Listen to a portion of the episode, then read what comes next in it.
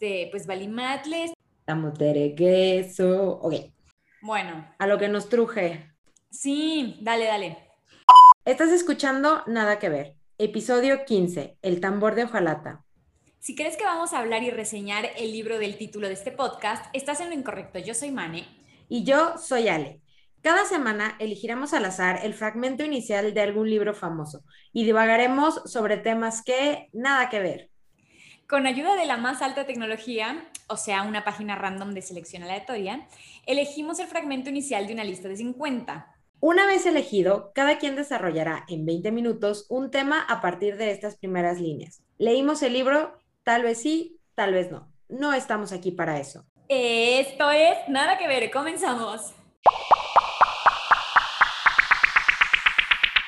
Las líneas que detonan los divagues del día de hoy son, lo reconozco, estoy internado en un establecimiento psiquiátrico y mi enfermero me observa.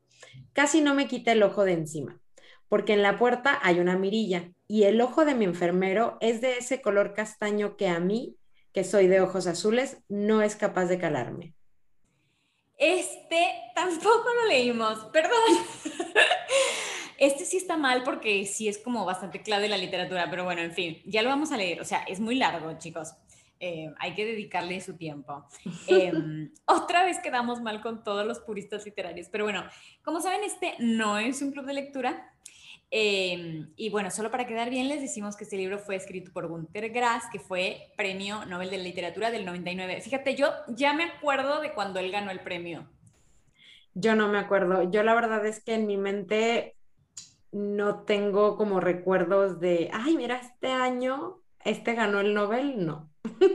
Ni cuando ganó Bob Dylan. No, no.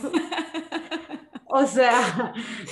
Están perdiendo prensa los Nobel, deberían ser más, eh, pues como más anunciados, o sea, como que para enterarte medio que le tienes que buscar. el año pasado ni me acuerdo, no sé qué, no sé qué, con la pandemia yo no sé si los entregaron, qué pasó, no me acuerdo. Eh, creo que sí, a ver, yo qué sé, la verdad es que me acuerdo más de yo estaba en tal lugar cuando ganó tal Miss Universo, o sea, más que el Otros que están perdiendo prensa también. Ay, sí, bueno, es que ya no es lo mismo, ya este, con el Me Too y bueno, con todo este escándalo de, de esta señora también aquí en México como que perdió mucho, mucho punch y ya, digo, creo que le están dando o quieren darle ese giro de, bueno, no es que nada más seamos bonitas, pero creo que todavía les falta bastante. Sí. pero bueno, el libro, eh, regresando al libro, relata la vida de Oscar Matzera, un niño que vive durante la época de la Segunda Guerra Mundial y pues es una narración con tintes macabros e infantiles. Este, básicamente narra los momentos decisivos de la vida de Oscar que lo llevarán a los 29 años a ser internado en un sanatorio psiquiátrico. Y pues como dijimos, no estamos aquí para, para, para hablar del libro y la verdad no nos enteramos de nada. Mejor, Mane, platícanos, ¿a ti qué te evocaron estas líneas? Bueno, yo me quedé con el tema de que si lo que ve por la mirilla son unos ojos cafés o unos ojos azules, y me acordé del caso de un impostor camaleónico que logró suplantar con éxito a una persona que tenía los ojos azules, él teniendo los ojos cafés. No sé si te sabes este caso. No, pero me suena al de The Talented Mr. Ripley. bueno, capaz tiene algo de eso, pero no. O sea, este es de la vida real. Em, fue, es, o sea, a ver, él es Frédéric Bourdin, que era un francés que hizo un montón de engaños, pero en su engaño maestro, literal, suplantó a una persona que tenía los ojos azules, él teniendo los ojos cafés, engañó a la familia, a los amigos, al Interpol, a la policía de inmigración y pues es un, caso de éxito de las personas que suplantan otras. O sea, la familia del que suplantó también los engañó. Sí, fue muy tremendo. Y ahora te cuento cómo pasó todo. Bueno, Frederick nació en el 74 y desde muy chiquito ya era un impostor serial. Se registró con al menos 500 identidades diferentes, de las cuales tres fueron personas que realmente existieron o que existían y que estaban desaparecidas. O sea, no quiero decir que existieron porque en realidad como eran personas desaparecidas no sabemos si se murieron o qué, pero bueno, era este missing people. y, eh, y bueno, una de ellas es este caso que es el más famoso y el más documentado eh, este Frederick se crió con sus abuelos, era hijo de una madre soltera y su papá era árabe, em, era de Argelia. Ya ves que Francia, o sea, Argelia como fue colonia de Francia, tienen como mucha comunicación. Bueno, el papá era de Argelia. Gracias a Zidane. Sí, tal cual. bueno, ves que Zidane tuvo ahí el caso ese de, de, de, de, racismo que le insultaron a la mamá y a la hermana y fue todo un lío y perdieron el mundial. Bueno, eh, por una cosa similar de racismo, de racismo de los franceses contra los argelinos, los abuelos de este Frederick no lo querían para nada. Y la mm. mamá era una 16 and pregnant, entonces, este, como que ni, no es que no lo pelara, pero, o sea, estaba muy chiquita, muy en otra, nada, ni idea. Los abuelos se hacían cargo y eran súper malos con él. Entonces, se escapó cuando tenía 16 años y se fue a, París. Él era, eh, vivían en Nantes. Se fue a París y en París em, llegó a un orfanato y dijo, ay, qué bien me tratan aquí en el orfanato. Entonces a partir de ahí empezó a, a hacerse pasar por un niño cada vez más chico de lo que él en realidad era para pasar más tiempo viviendo en orfanatos. O sea, además, que además de ser un este, camaleón em, usurpador de personalidades, tenía el síndrome de Peter Pan porque siempre quería ser un niño. O sea, no sé si en Francia a los 16, medio que ya, o al 17, 18, medio que ya los orfanatos te dicen de que, bueno, pues ya te tienes que ir. Entonces, a los 18 eh, se hizo pasar por un niño mudo y entonces dijo, no, no, o sea, quiero seguir viviendo así. Entonces regresaba y regresaba a, los orfanatos. Y así pasó un montón de años, bueno, o sea, varios años, hasta que en el 97, cuando tenía 23 años, ya lo habían agarrado varias veces la policía, ya había estado en, en centro de, de como de reinserción, la Interpol ya tenía sus huellas digitales y se fue a España. Entonces en España logró lo que sería su más osada y famosa suplantación. Era un día era de no, un día era de noche. Una vez era de noche y estaba lloviendo y entonces él llamó por teléfono a la policía y dijo ser un turista gringo que estaba en España y que había encontrado a un niño americano que estaba perdido y que estaba muy asustado, pero él era el que estaba hablando. Ándale. Entonces los españoles, la policía dijeron, sí, sí, ya vamos, ya vamos por él. Entonces él se, queda, se quedó ahí esperando, llegaron los, los policías y ahí él dice que ese es el momento más importante como para mentir de que estás suplantando a alguien. Es como lo primero que tú digas es como lo que se le va a quedar a la persona, entonces tienes que ser súper convincente. Entonces él dice, yo voy a decir que soy menor, que estoy muy traumado y que soy em, americano. Entonces el primer policía con el que tiene contacto como que él le transmite eso súper bien, el tipo lo crea al 100% y ya lo llevan al cuartel y todo y dicen de que, ay, eh, este niño es americano, ¿qué hace acá? No sé qué. Y él se empezó a hacer como el que estaba muy traumatizado y muy asustado, entonces no hablaba y le preguntaban, pero ¿quién eres? No hablaba, no hablaba, no hablaba, lo llevan a un orfanato, dicen, bueno, vamos a investigar quién eres, no sé qué, obviamente no trae documentos, nada, y le preguntan, ¿cómo te llamas? No contesta, hasta que le dicen, bueno, este, pues si no contestas vamos a tener que hablar a, la Interpol porque, pues, o sea, como, le, como los, supuestamente los turistas que lo habían encontrado habían dicho que era americano, los policías ya se la creyeron totalmente. Entonces dijeron, no, esto es un asunto internacional, que venga la Interpol, no sé qué. Y entonces él, como ya sabía que la Interpol tenía sus huellas, dijo, no, no, no, no. No, a ver, espérenme tantito. Espérenme dijo, déjenme intentar contactarme con mi familia en Estados Unidos, pero como, como en, aquí en España es de noche y allá es, eh, o sea, recién allá va a ser de día, déjenme que me quede aquí en la oficina yo solo, déjenme hago, hago mi magia o sea, sorprendentemente los convenció, porque él, lo que dice es que él era capaz de convencerte de cualquier cosa. O sea, obviamente es súper inteligente. Pues digo, lo que, lo que tienes que tener para ser un impostor, ¿no? O sea, era súper inteligente y súper convincente. Entonces, em, empieza a ver en la oficina donde estaba ahí qué hago y llama a Estados Unidos a la oficina de niños perdidos.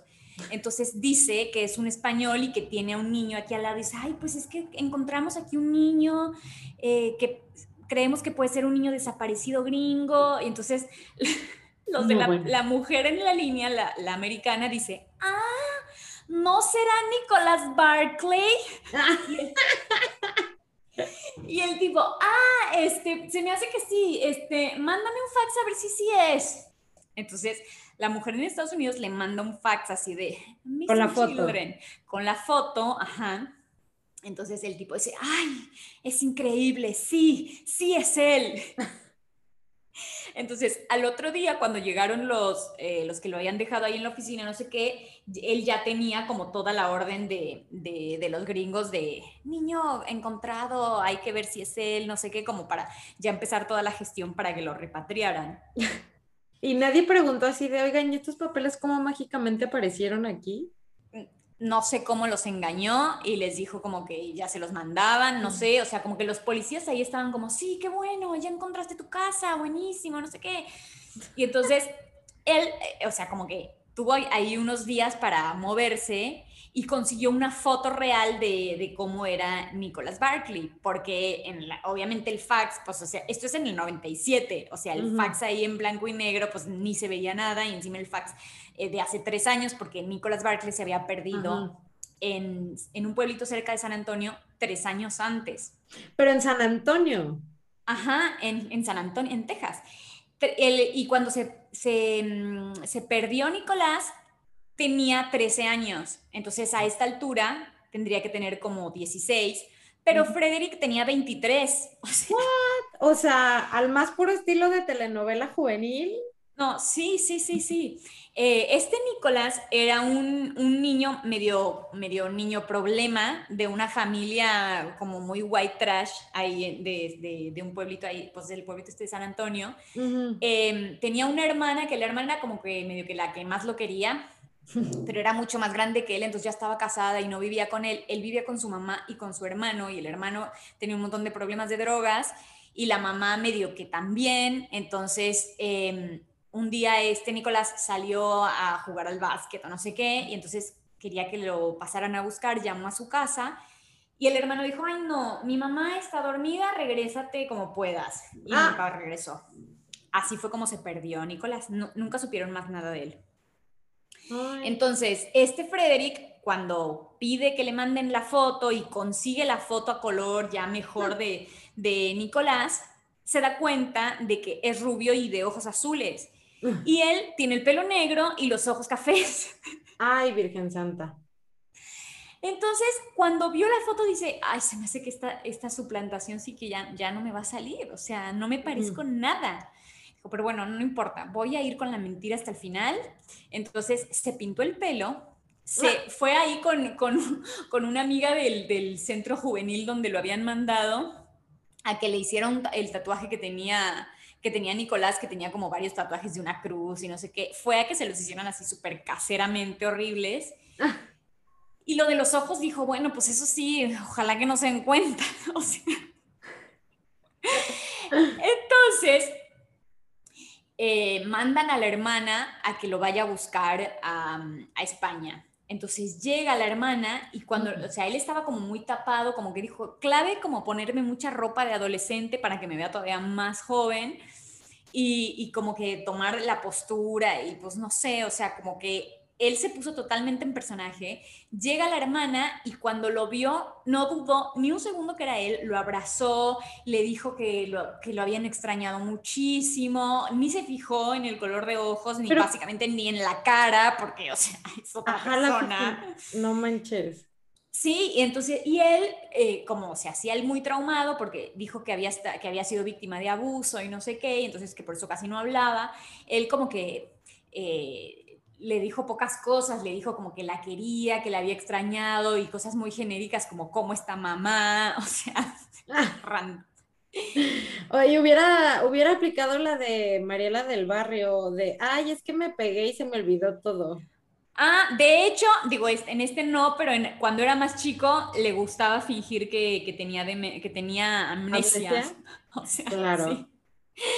Bueno, total que, que, que el Frederick se fue con la hermana, la hermana le empezó a enseñar un montón de fotos y él como muy inteligentemente le sacaba la información de quién era quién en las fotos, de que, ay, qué, qué, qué gordo está. Y la hermana, ay, sí, el tío Juan se puso muy gordo, así.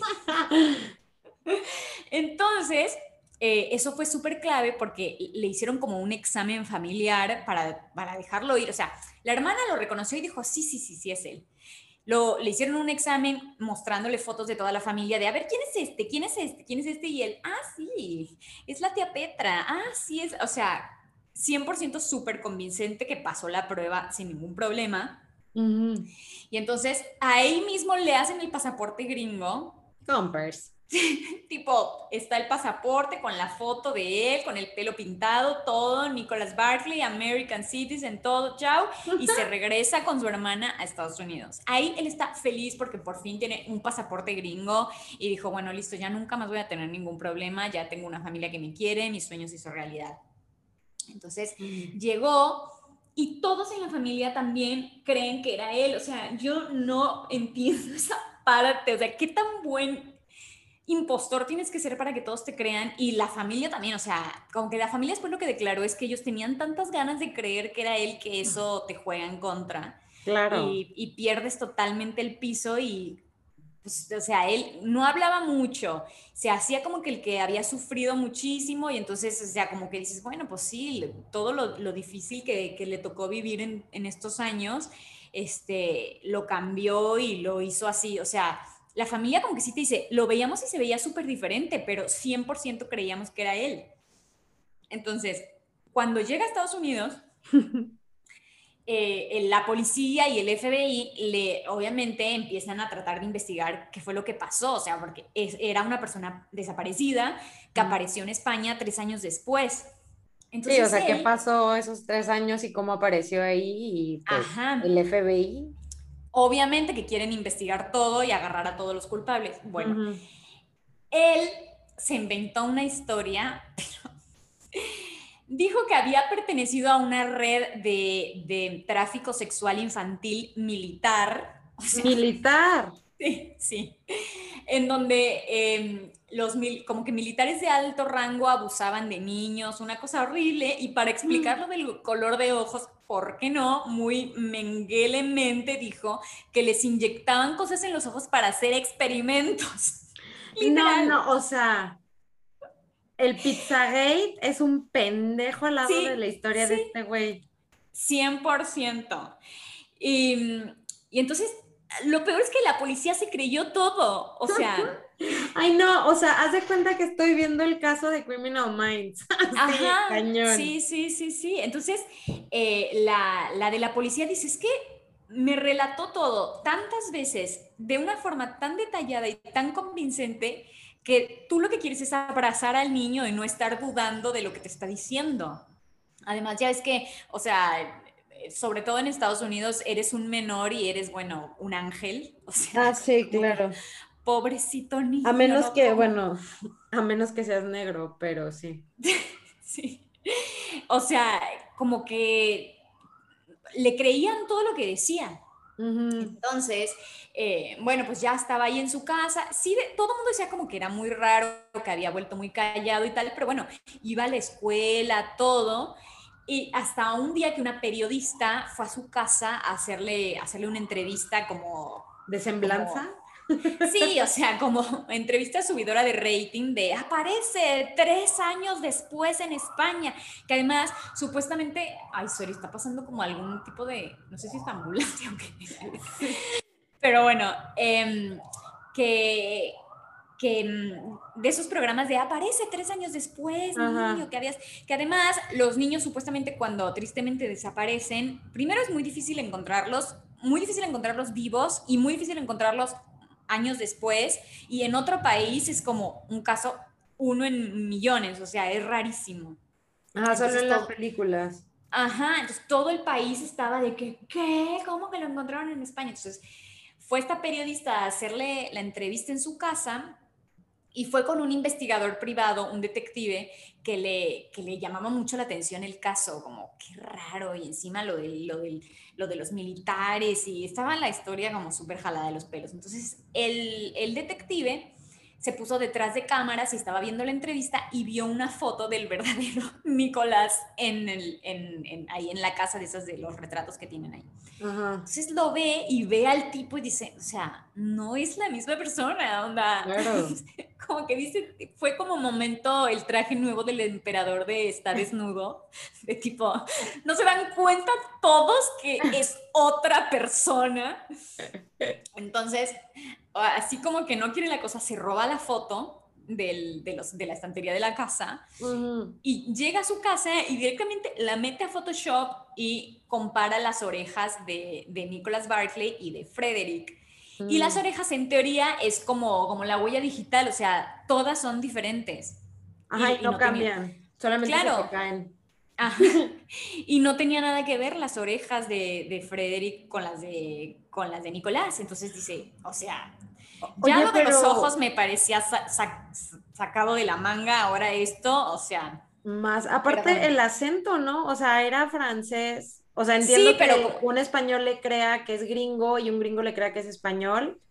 Sí, pero bueno, eso lo explican porque, primero porque era súper buen, o sea, era muy inteligente y era muy buen mm. imitador. Entonces, la gente que naturalmente es buena imitadora de, pues digo, de los gestos, de cómo te mueves y eso, que él se movía como adolescente y esas cosas, em, por lo general aprenden muy rápido los acentos. Pero bueno, mm. justamente, em, como que notaban algo un poco raro, pero como que no llegaban a decir qué era y como había estado tres años traumatizado, siendo abusado e inyectado en los ojos, todo, él hablaba muy poco, entonces como que no lo, no lo mm. sacaban todavía como un arma hasta que justamente los, los de la policía dijeron, bueno, para ayudarle con su trauma y, que, a ver si puede como empezar a hablar más, porque obviamente los del Interpol ya estaban con la investigación de, hay una red militar, por favor, están abusando niños.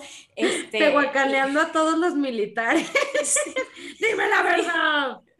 Tal cual, y como no encontraban nada, este lo llevaron con un, como con un experto de lenguaje a ver si se podía soltar un poco más y para que empezara a hablar más y les ayudara con la investigación, porque él no había dado ningún dato preciso que les ayudara de verdad y no estaban encontrando nada. Entonces, obviamente, el experto este les dijo, eh, o sea, esta persona no es nativo americano, o sea, no esta persona, inglés Sí, o sea, les dijo, no aprendió a hablar inglés antes de los 10 años de edad. O sea, es imposible que su, que su lengua materna sea el inglés y no es americano. O sea, parece que es francés, pero fíjense, arreglen sus enjuagues porque no, esta persona no aprendió a hablar inglés como primera lengua, ni mucho menos es americano. Mejor supuesto este güey que era francés que los otros. Ajá, tal cual. Entonces, el, el el detective que había visto lo de las orejas, que fue el que fue con el FBI y les dijo, oigan, se me ha algo raro, fue como, bueno, ¿ya vieron? Entonces le, les habían pedido a la familia una, un ADN pero la familia se había negado porque estaba tan feliz, o sea, típica eh, familia gringa de, no, me van a poner un chip de 5G, o sea, así con el ADN. No, y en drogas, pues más. Por eso los engañó a ellos. Me sorprende que haya, o sea, lo de las drogas, pues claro que los engañaron, pero para el FBI. Sí, sí, sí, sí.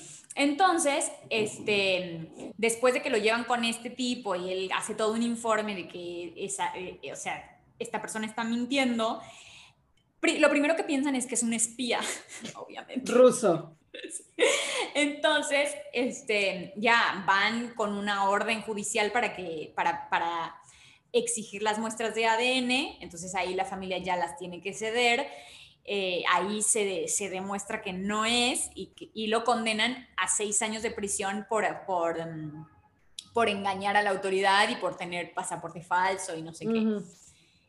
Entonces, justamente el detective, lo que, o sea, su teoría de conspiración es que la familia, primero, exactamente, que, que porque están en cualquiera no se dan cuenta de que esa persona no es su hijo, pero él cree que esto, esto, nunca se comprobó, pero el detective piensa que lo mataron, sí, o sea, y que de hecho piensa que está enterrado en, la parte de atrás de la casa de, de los Barclay, que tipo llegó con una orden para hacer excavaciones y tal, nunca lo encontraron, pero dice que es como típico caso de familia que quiere proteger, o sea, como que la mamá es, él piensa que el hermano fue el que lo mató y que la mamá está protegiendo al hermano. Y se que, dos delincuentes así en plan. Claro. Y que la mamá va a hacer todo lo posible porque, porque no encuentren jamás que el hermano es el culpable. Y, y, y, como sabe que su hijo nunca va a volver, ahora viene este diciendo que sí y dice, ay, sí, ya, listo, y así ya nunca nos van a perseguir. No sé, eso es suposiciones del, del detective porque dice que tienen como todo el comportamiento de, de personas que harían eso y además el hermano que no vivía con la familia, eh, un par de ocasiones fue como a decir falsamente que, lo había visto tratando de entrar a la casa y que eso es típico de que cuando tú tienes la culpa, como que haces que parezca que no es cierto que se murió para que ni piensen que tú fuiste el que lo mató, o sea. Claro. Entonces, em, pero bueno, eso quedó ahí, nunca se resolvió. Pero entonces Frederick, obviamente lo regresaron a Francia y ni bien salió de la cárcel seis años después, se intentó dos veces más suplantar eh, sin éxito a un niño francés y un niño español. ¿Y a los 30? Em, qué manchado, ¿no? Sí, sí, a los 30. Entonces, este, en, el niño francés le sacaron, y, el otro también, le sacaron ADN luego, luego, y, y ahí ya se, se, supo todo y fue como, otra vez, Frederick, por favor, basta. Pero todavía la tercera vez se fue a España y, dijo que, no, se fue, a, se fue a Francia, pero diciendo que era un niño español que se llamaba Francisco Hernández Fernández. Llegó a un orfanato diciendo que tenía 15 años, otra vez engañó a todos, estuvo un montón de tiempo en el orfanato hasta que un profesor vio en la televisión todo el caso de Nicholas Barkley y eso que habían pasado años antes y lo vio y dijo, oigan, espérense, ese es mi alumno. No. Y esa fue la última vez que, que suplantó a alguien y ahí otra vez ya lo cacharon. Y, y, después de eso creo que volvió a ir a prisión, pero menos tiempo, salió y ahí adoptó un gato y cuando adoptó un gato dijo, listo, ya no puedo suplantar a nadie más porque si me meten a la cárcel, ¿qué va a pasar con mi gato? Entonces, o sea, a los 31 años. Eh, y hasta ahí se casó con una fan directamente, o sea, con una persona que había visto el caso y que le había parecido genial el personaje. Igual ya se divorció, pero tiene cinco hijos y ahora vive eh, haciendo imitaciones de Michael Jackson. No, eso es lo mejor de toda la historia, que imita a Michael Jackson. Sí es. Aparte también por el síndrome de Peter Pan que tenía el señor, o sea. También. Sí, muchas cosas conectan, pero está loquísima su historia y que haya de verdad burlado a toda la ley, o sea, como que... Oye, pero, o sea, a lo mejor sí de Talented Mr. Ripley, o sea, porque sí está basado en, alguien, ¿no? Creo. O no sé. Inventando. Pero igual, o sea, digo, nada más que el, este, el Talented Mr. Ripley, pues mataba al que, este, al que suplantaba pero este no, no se veía en la necesidad de, sino se inventaba que era otro y todos le creían. Sí, no, es impresionante. O sea, es rarísima, es rarísima la historia, pero, pero pasó. Está padrísimo. Soy su fans. Así es. Muy genial. Bueno, así que es todo ese divague por si tienes los ojos azules o marrón. Mira, solamente hay, que convencer a los demás de qué color los tienes y listo. Ya sé, a lo mejor mañana puedo ir a, a, suplantar a, a, una Miss Universo o así. A Belinda, total, sin problema. Sí, yo ahí ya digo que, que bueno, que me hicieron experimentos. Así que bueno, ¿a ti qué te, mm, qué te evocó el tambor de hojalata? Pues bueno, a mí eh, lo que más se me quedó de, lo de la frase es eh, que lo estaban observando, eh, que me suena, y sobre todo como el tema de, la mirilla. Sí. Este, digo, obviamente quitando lo de, de, la, de la frase esta de supremacía blanca que, que te avienta al final, eh, todo lo demás me suena como eh, la novela de 1984 de George. Ajá. Que pues básicamente, como todos sabemos y los que no sepan, eh, pues es una novela que tiene o te muestra un futuro distópico en el que pues entre algunas cosas todos estamos en todo momento siendo observados. Que es el concepto de Big Brother que, o sea, que ahí es donde se acuñó el concepto de Big Brother, que eh, nosotros lo conocemos como uno de los reality shows eh, que han tenido más trascendencia, ¿no? Entonces, voy a hablar de reality shows. Que Ay, me encanta. Una de mis pasiones, o sea, la verdad es que a mí los reality shows me dan vida, me encantan. Eh, y pues bueno, el reality show, como su nombre lo dice, es un show de realidad que, y según la RAE, es un show de telerrealidad. O sea, si tú buscas reality show, la respuesta que vas a tener es show telerrealidad.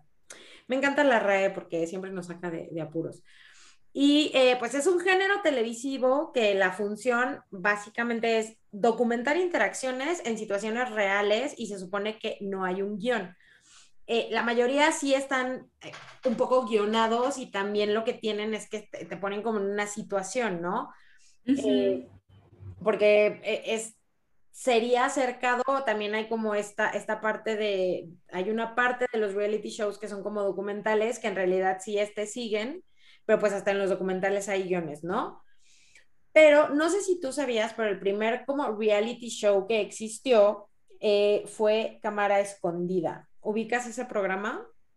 Sí, pero no me acuerdo, o sea, como que lo ubico, pero en realidad no sé su origen, o sea, lo ubico verlo como en Canal 5 afuera de hora. y que era como muy gracioso, pero no sé, o sea, ¿de dónde es o qué onda? Pues es, es un, el, o sea, el original es Candid Camera, que es de 1948. no. Ajá, el que nosotros tenemos aquí en México, que era de este señor, em, ay, no me acuerdo cómo se llama, que era Cámara Escondida, ese ya fue más para acá, 80s, 90s. Pero el, el, inicial es este, es Candid Camera, que es gringo. Eh, el mexicano se, es este de Oscar Cadena que ese es el que ubicas, que ese sí, pues, o sea, ondita el chavo que te lo repiten hasta que, o sea, ay, no tenemos nada que poner esta hora, pues pon el chavo o pon cámara escondida, ¿no? Sí, sí, me lo acuerdo como muy, como muy clase B, o sea, no sé, como, como videos muy genéricos de gente que la descubren haciendo cosas o que le hacen bromas o así. Ajá, sí, exacto, es eso, que ponen, entonces están ahí, eh, pues obviamente ponen la situación, pero pues es, tal cual un show de realidad, ¿no? O sea, las personas que salen ahí, no, pues de ahí en ese caso ni siquiera sabían que, salían en, la cámara, ¿no? O que salían en cuadro. Y después, este, como el siguiente exponente exitoso, eh, fueron los concursos televisivos en los años 50, que el primero fue Miss America, claramente el concurso de belleza, ¿no?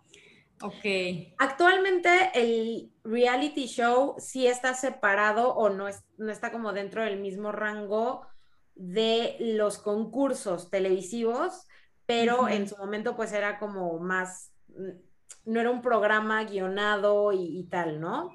Claro, como no hay actores, listo, de telerrealidad. Ajá, sí, o sea, por ejemplo, todo lo que es este ¿cómo se llama? La voz, todos los que son concursos, o sea, sí tienen como un tema de, realidad porque no son actores, pero sí están guionados. O sea, sí te, si te dicen, mira, ahora va esto, pasa esto, no sé qué, canta este, lo hacen casting, tal. Entonces, el, tal cual el, reality show, pues es el que los pones en una situación y que ruede, la, que ruede el mundo, ¿no? Y este, ya después, en los setentas, el primer reality show así como muy, eh, el pionero de las Kardashian, eh, fue transmitido por PBS, que a mí me sorprendió mucho porque PBS es como, es una red de canales que en general está como muy enfocado a cosas como, como muy PG-13, ¿no? O sea, no, sé, no es un HBO que es así como disruptivo o así, ¿no? Y el programa se llamaba An American Family, el cual tal cual seguía una familia californiana de apellido Lauf. Y este, estos pues se volvieron estrellas de televisión, o sea, nosotros pensamos que las Kardashian habían, o sea, la habían roto y habían cambiado todo lo que sabíamos de cómo, pues no. Primero estuvieron los Lauf. Y yo, al pensar que era de, de, PBS, lo primero que pensé fue, pues, no sé, un reality show de, de Brady Bunch, ¿no? O sea, de como la familia perfecta y tal.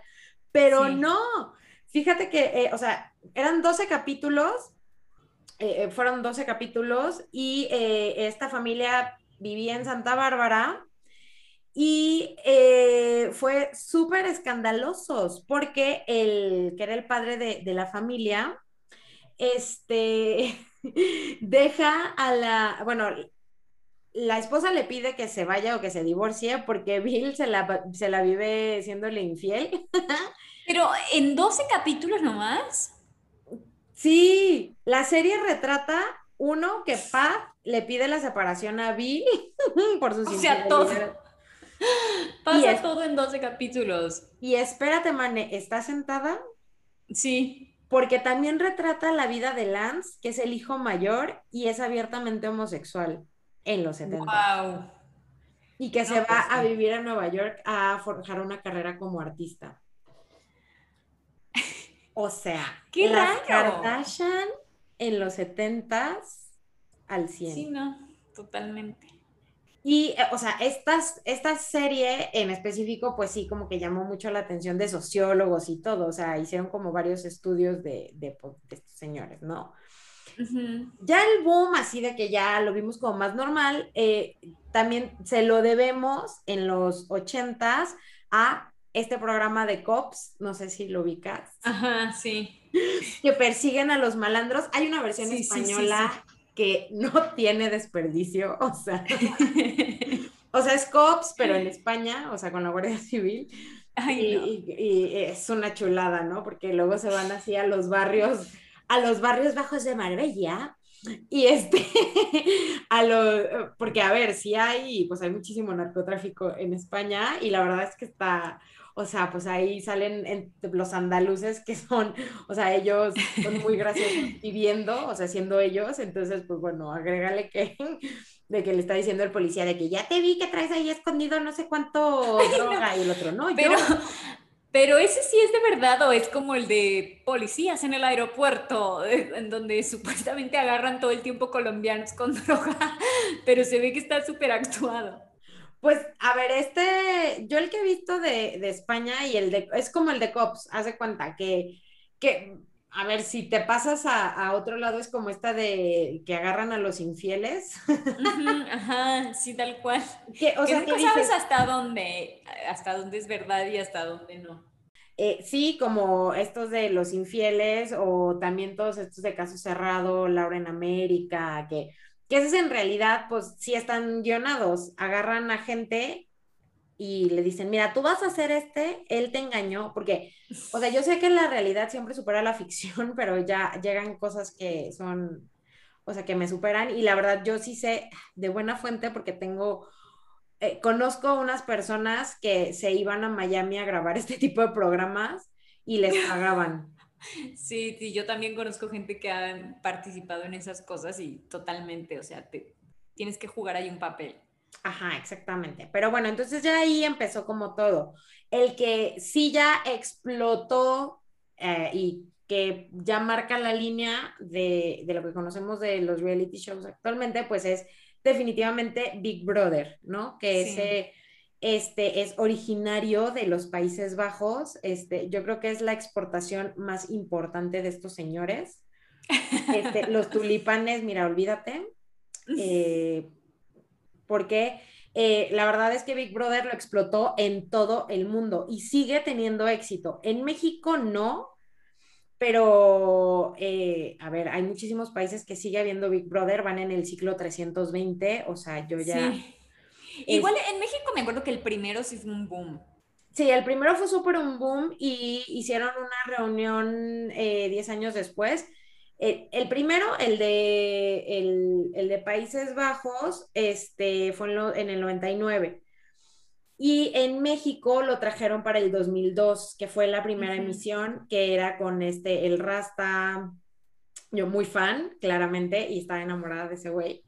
Eh, y eh, como sabes, en, eso lo hizo Televisa, ¿no? Entonces, en TV Azteca salió la Academia, que la Academia es, es un poco esta mezcla entre el show de concurso y el reality show, porque en la Academia, además de que, de que participan, que era, fue, la Academia fue una mezcla entre Operación Triunfo y Big Brother. O sea, dijeron, mira, estos dos son buenos porque Operación Triunfo no tuvo éxito en, en Televisa eh, pero, por ejemplo, en España fue una locura, o sea, David Bisbal, pues de ahí salió.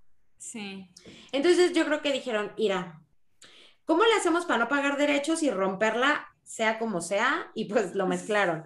Entonces la academia, además, si los, bueno, Operación Triunfo también los, los siguen, o sea, los graban durante el día en la casa y todo. Y también están encerrados. Ajá, también están encerrados y además participan. O sea, tú lo que estás viendo es ellos preparando su canción, tomando sus clases y pues luego conviviendo, ¿no? Como lo ves en Big Brother, que es, eh, o sea, los tenías ahí todo el tiempo. De hecho, era transmisión en vivo. Si tú tenías, eh, pues, Sky, los podías ver, pues, todo el tiempo, ¿no? Así de que sacándose el moco y todo. Ay, sí, qué ansiedad. Me acuerdo que yo podía ver, pero creo que era la academia, que podías ver tipo, y encima te, había varios canales, entonces veías el comedor en uno, la sala en otro, la habitación. Ajá, eran como siete canales. Sí, yo también tenía, era en DirecTV, eh, la academia, y eh, me lo aventé completo. Yo veía todo el día la academia, este, que fue la generación de que ganó Miriam, eh, pero ese sí, yo me lo aventé completo y era por, por DirecTV, que en paz descanse. Bueno, que ya revivió por, pero bueno, e, el DirecTV que teníamos nosotros ya murió por la paz. Y este, hay muchísimos, muchísimos reality shows ahorita, ¿no? Hay de eh, mejoras del hogar, o sea, o renovaciones, que también son súper famosos. Si tú te empiezas a ver eh, Discovery Home and Health, te vas a encontrar de cocina, o sea, tipo Top Chef en todas sus versiones. Este, también de, de familias, tal cual, o sea, como familias diferentes o, o, no sé, que son, que llaman la atención. Hay de los de, de también que son, por ejemplo, de que tengo tres esposas. Eh, son muy, sí, yo también vi uno de esos, no me acuerdo cómo se llama, pero eh, es una comunidad en, Estados Unidos, eh, creo que son mormones, ¿no? Que puedes... Este, sí, creo que sí, que, puedes tener varias. Sí, se llama My Three Wives, creo. Y eh, también está, está bastante interesante. Y también hay de, de, la búsqueda del amor, o sea, porque ahí yo creo que encuentras todas las cosas que puedes tener en la televisión basura. O sea, es como apelar a este sentimiento de que el amor existe, que a todos nos tiene así como al borde del, asiento y a gente loca, porque, eh, o sea, también escogen, o sea, castean a personas que van a dar, que van a dar show, ¿no? Y ahí pues está The Bachelor, que es súper, súper exitoso y que... yo no entiendo, de ese también lleva un montón de tiempo y yo no entiendo cómo sigue siendo exitoso. The Bachelor. Porque encima yo me acuerdo que, digo, no sé si él era verdad, pero que supuestamente en las primeras emisiones era como que él era súper millonario y, y, al final cuando ganabas te das cuenta de que no, que en realidad eh, manejaba un tractor y te decían, ¿quieres irte con él o quieres un millón de dólares? Algo así. Ah, es que creo que sí, es, es el, el The Bachelor, creo que yo no he visto ninguna temporada completa, pero creo que sí es así. Pero creo que solo como que fue el factor sorpresa de la primera vez y bueno, ya después pues ya sabías que capaz que no era millonario desde el principio, no sé, porque bueno, no podía funcionar tantas veces el sorpresa, no es millonario. Sí, o sea, creo que al final sí les dan como la opción, no sé bien, pero ya ahorita, por ejemplo, la, no sé, eh, vigésima octava edición, sí ya sabes quién es el Bachelor como antes y son como medio celebs, o sea, como, o sea, onda Paris Hilton, de que, o eres famoso porque tal. Y creo que ha estado hasta un ex, este, exjugador de americano y así. Y luego también ya sacan el Bachelor de la, de la que no eligieron. Ay, sí, es que como que hay todo un hay todo un cementerio de estrellas con triunfos pasados que ahora están en ese tipo de, de, shows como Dancing with the Stars y esos también, o sea, como que los que, no sé, gente que veías en las series en los 2000 o en los 90 los ves ahora bailando con... Bailando por un sueño, que también hicieron la versión aquí. Y la verdad es, esas han tenido con mucho éxito, o sea, también está, por ejemplo, Pequeños Gigantes, que son de concurso también Onda de Bachelor también hay de Netflix, o sea, han hecho para morirse. Un, uno que se llama The Circle, que hay versiones de todo el mundo, esa no lo he visto. Hay, yo el que sí vi, que se llama Love is Blind, está buenísimo. O sea, lo amé. Este, y digo, de los de mejoras del hogar y todo, también pues están guionados, pero ahí no es tanto el escándalo, ¿no? Es más como el, el DUI así, que sí se han vuelto famosos como los hermanos estos que hacen las remodelaciones. Ah, ese, lo vi con mi suegra cuando estábamos de vacaciones y, mi novio estaba enojado y se fue. Y me quedé yo con mi suegra viendo eso y ella me explicaba todo de que estos hermanos mejoran la casa y entonces te preguntan, ¿quieres esto? esto? Es lo máximo, yo soy muy, muy fan también de esos. Eh, hay otro que es Love It or, bueno, no sé, que, la, que, la, que te guste tu casa o que la vendas, no me acuerdo cómo se llama, pero es como en plan de mi casa es ideal es esto, esto y esto y tengo este presupuesto, ¿no? O eh, entonces es una persona que se dedica a vender bienes raíces y otro que remodela, ¿no? Entonces al final deciden si se quedan con la casa con las remodelaciones que le hicieron o compran la casa que les consiguió el otro. Sí, pero eso lo entretenido es como la emoción de cómo va a quedar la casa o de cómo va a quedar el coche o cualquier cosa que están remodelando. Me acuerdo del de Pimp My Ride. Ándale, también tal cual, o sea, como que ahí no, es tanto el como en Big Brother, eh, por ejemplo, que, es, es, más las relaciones entre personas. Y también en este tipo de, de, shows ha habido un chorro, chorros de escándalos, cañones. Hubo muchísimos de que se peleaban y que tal, que es normal, o sea, es parte de, del, del, show que quieres para que vea la audiencia, pero sí hay algunos que se han salido como, como de control. Este, por ejemplo, hay, hay uno que es de, de la cadena de TLC, que se llama 19 Kids and Counting. Lo tuvieron que cancelar porque uno de sus, de sus integrantes fue acusado por abuso de menores. Pero que era de unas personas que tienen 19 hijos y contando. Ajá, sí. Son 19 hijos y eh, al que acusaron que abusó eh, era uno de los hijos, el más grande. Ya.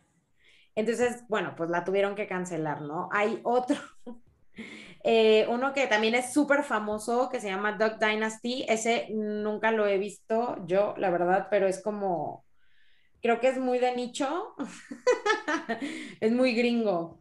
Eh, también hicieron comentarios homofóbicos y fue todo un, o sea, todo un escándalo, ¿no?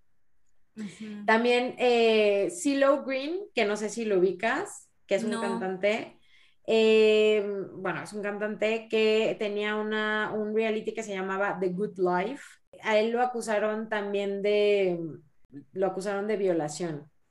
Ay, Dios. Entonces, pues lo cancelaron también. Y hay otro, que eh, hay un protagonista de unos programas que se llamaban Megan quiere un millonario y I Love Money 3, este, que era Ryan Jerkins, que murió, según esto, de un suicidio porque lo acusaron de haber matado a Jasmine Fiore, que era una conejita de Playboy, que creo que era su novia.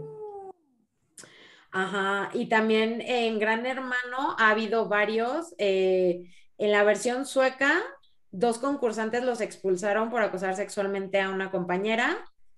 Y en África un participante dijo, ay, sí, mira, yo me eché a no sé quién y la otra así de, oye, yo ni estaba presente o no, o sea, estaba, estaba dormida, entonces también. Y en Brasil a uno sí, eh, o sea, levantaron cargos y todo. Sí, pues. Ajá, que la chava estaba súper borracha. hay tantos realities que, o sea, por estadística y por lo o sea, la cantidad de gente mala que hay, no mala, pero, o sea, como que por estadística tiene que pasar que en algún momento pasen ese tipo de cosas. Sí, y también eh, otra cosa que, que, tienen es que son muy criticados porque vuelven famosa a gente que, a ver, que como por no ser nada, ¿no? O sea, por estar loco, o sea, como también uno de los escándalos como muy, este, muy famosos es lo de esta, ¿ubicas el programa de Honey Boo Boo? Sí, o sea, ubico a Honey Boo Boo y, todo el horror que, que trae. Y, sí, la el mamá. Programa, ajá, el programa era de mamás que quieren que sus hijas sean princesas o algo así, ¿no? Sí, o sea, primero fue este parte de, de ¿cómo se llama?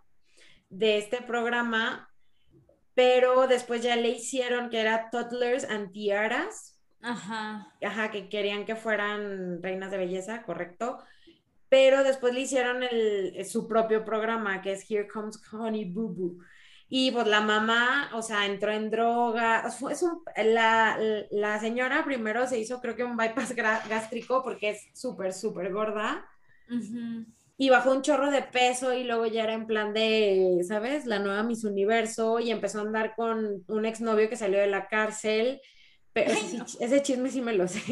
Este, porque, pero aparte es adicta, creo que a la heroína o algo así. Horrible, horrible, horrible. Ay, no, pobre Honey Bubu, qué horror. Sí, ya Honey Bubu tiene ya como 40 años, pero sí, este. sí, pero, o sea, es como, como darle fama a, gente que no la sabe manejar. O sea, si con los futbolistas hay problemas. Eh, esto que es mucho más rápido, porque por los futbolistas por lo menos en algún momento de su vida se tuvieron que matar entrenando. Sí, em, no, o sea, algo... De todas maneras, y de todas maneras tienen un montón de problemas de que no saben manejar la fama ni el dinero. O sea, los, las estrellas de reality show mucho peor. Bueno, no, depende mucho del reality show, creo. Sí, de hecho, eh, la verdad es que sí muchos eh, hay una cosa que se llama el síndrome de Truman Show, que está, que ubicas la, la película, ¿no? De, Truman Show, que pues todo el día lo están viendo y tal, y que es, eh, que es, creo que es una película que retrata un poco lo que es un reality show, ¿no? Nada más que él no se entera.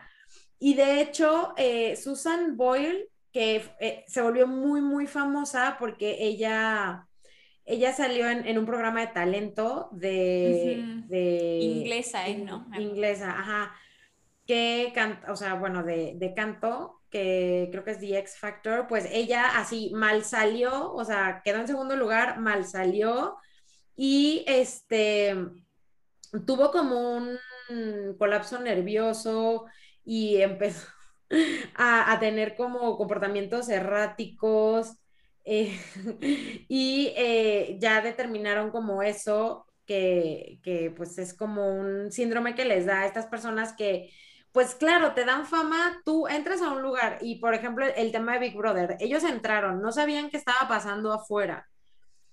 Eh, estás acostumbrado a que te estén viendo todo el día y que todo el mundo opine de ti y tal, y luego sales y ya, pues eres, o sea, un hijo de vecina, pues les da, eh, pues les da como un, poquito ahí, se les pega el cable. Entonces, digo, esta Susan Boyle fue como muy famoso porque precisamente, o sea, justo después del concurso, este, pues se le pegó el cable muy, pero muy cañón.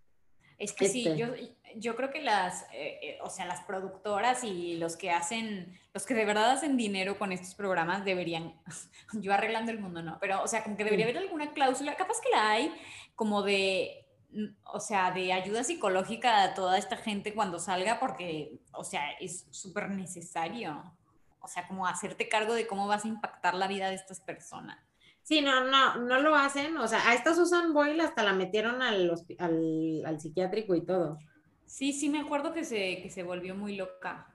Pero, o sea, es que puede salirte para cualquier lado, o sea, desde el, ya nadie, primero todo el mundo me pelaba y ya nadie me pela, o, o, yo tenía mi vida normal y ahora no puedo ir a la esquina sin que la gente me esté preguntando cosas, como que ya no te dejen vivir porque te vieron en un, o sea, pues no sé, es como muy raro. A lo mejor cuando, o sea, como que ahora con las plataformas capaz no tanto como cuando era en televisión que literal todo el país sabía quiénes eran los que estaban en Big Brother.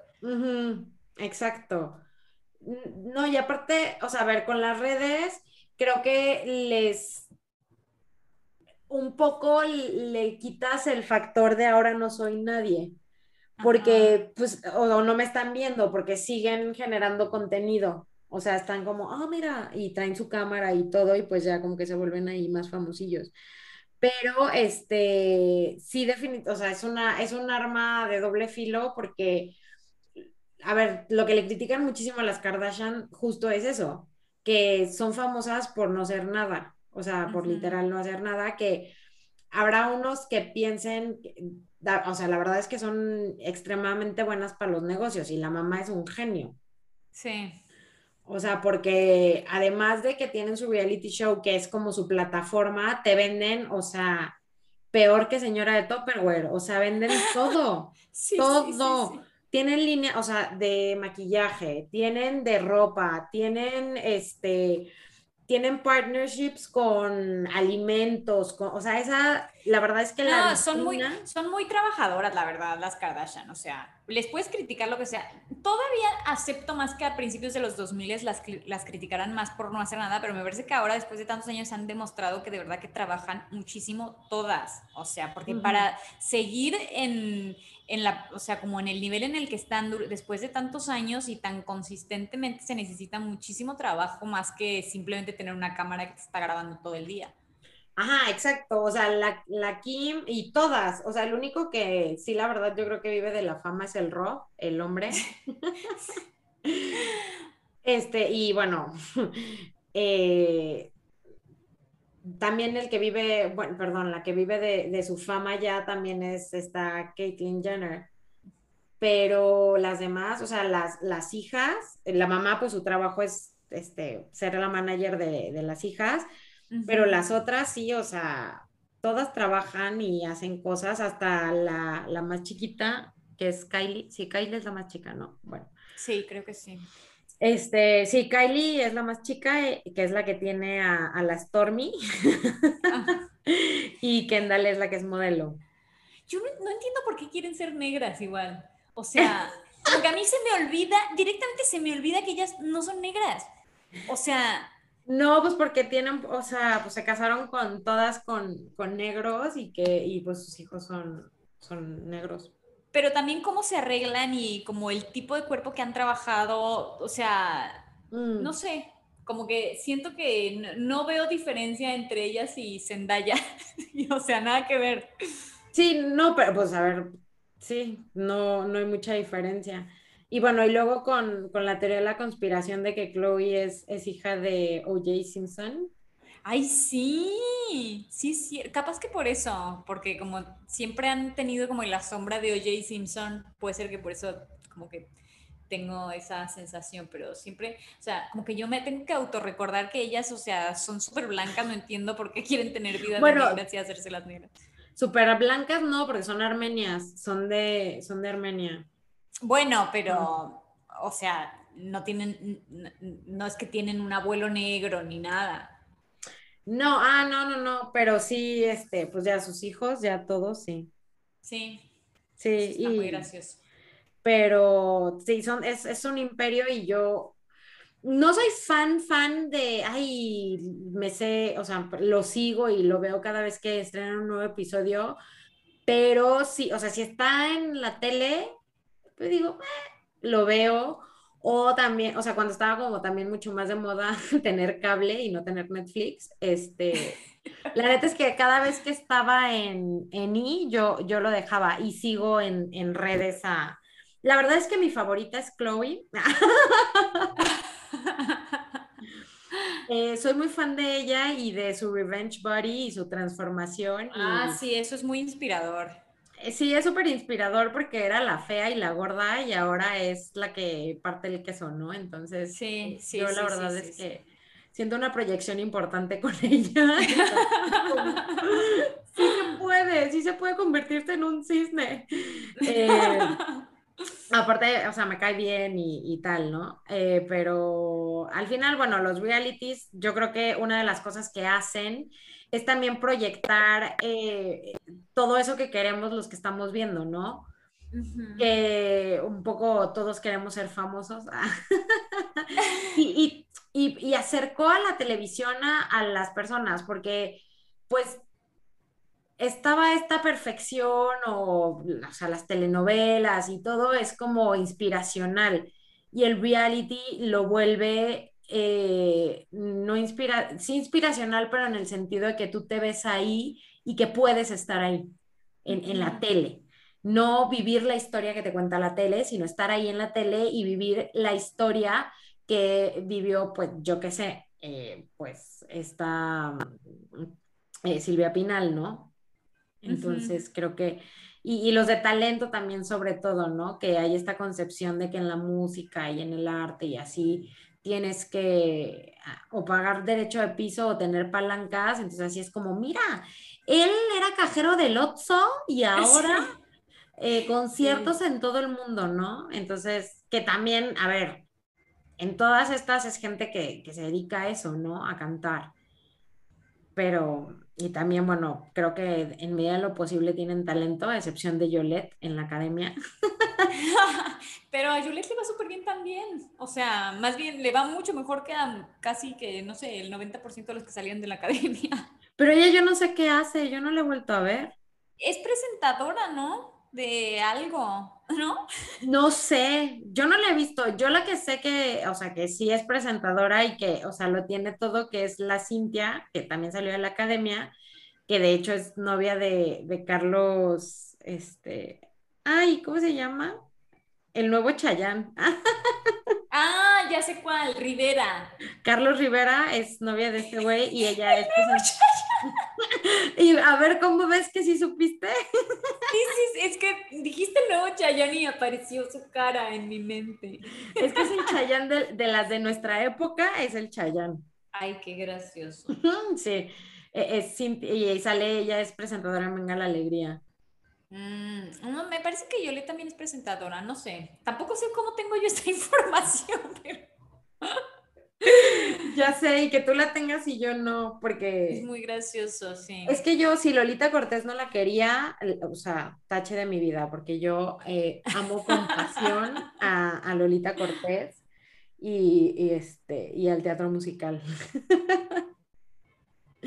Pero bueno, Mané, eso fue lo que a mí me hizo pensar y... No, pero está impresionante la cantidad y variedad de reality shows. También porque son más baratos de hacer. Me acuerdo que cuando fue la huelga de guionistas, em, el, temor mundial era que la televisión se convirtiera en un reality show entero porque ya nadie quería pagarles a los guionistas.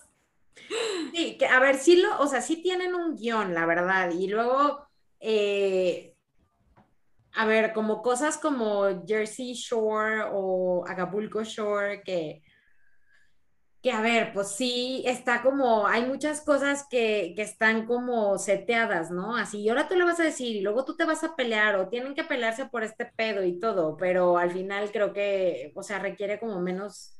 No sí, sí, pero yo entiendo, o sea, desde lo que yo entiendo es que si bien hay como una escaleta de lo que tiene que pasar y esto, o sea, no es el mismo trabajo de guion, obviamente, que una ficción. Entonces, no, me acuerdo que los, que los guionistas, cuando fue lo de la huelga de guionistas, como que los de reality show no sé si no entraban o no, o, no sé, pero eh, había esa división y el gran miedo era que, que decían, bueno, pues sobreviviremos sin guiones, todo vamos a hacer reality show y no importa, la gente lo va a ver igual. A ver, que ahorita, por ejemplo, aquí en México, los que la rompen, o sea, TV Azteca encontró así como que, ah, mira, ahora con los reality, o sea, bueno, con estos de concursos slash reality, Exatlón, ahora está Survivor y La Voz, o sea, es como que la barra que ni ventaneando, mana, o sea... Sí, Qué locura. Sí, están, y si no los han visto, Survivor, por ejemplo, también es un, es un giro de Big Brother bastante interesante. Este, que pues además de poner a convivir gente, la ponen a competir muerta de hambre, entonces, bueno, y sin techo. Yo quiero ir solo para bajar de peso. Salen como con 30 kilos menos y yo necesito, qué locura. Necesito la dieta Survivor en mi vida, porque pues no manches, están haciendo como sus pruebas esas que aparte están bien manchadas y de que, toma, un kilo de arroz para 27 personas y tú, y, ah, y no tienes fuego, o sea, No, la casa de Ale de que una selva y sin, con la estufa clausurada. Ándale. No, voy a, voy a entregar todo mi dinero a alguien y que me diga si de tu ración de comida es esta y no tienes gas. Chingale. Y te da una gallina viva, ¿no? Ándale, ¿qué vas a hacer con ella? Y yo, pues, no, me la hago amiga antes de comérmela. Ándale, va a ser mi nuevo, mi nuevo mascota. Va a tener que aprender a convivir con Casilda. Bueno, pues vamos a, mm, al, a nuestro nuevo desafío, que es el número 21, Middlesex, de Geoffrey Eugenides, que dice así, nací dos veces. Fui niña primero en un increíble día sin niebla tóxica en Detroit en enero de 1960 y un chico después en una sala de urgencias cerca de Petoskey en Michigan en agosto de 1974. ¿What? Eh, tampoco lo leí. Ni yo tampoco, es una locurita, ¿no? No sé qué es esto. Ni yo. Yo la verdad es que creo, Mané, que ah, debería, a lo mejor si hacemos inicios de, de telenovelas voy a saber más. Pero pues a ver qué se me ocurre. Pues esto fue nada que ver, a ver a qué nos lleva esto. Adiós. Chao. Perfection. Estoy muy emocionada. Me parece muy correcto y muy moral. ¿Qué dije? Toseca, ya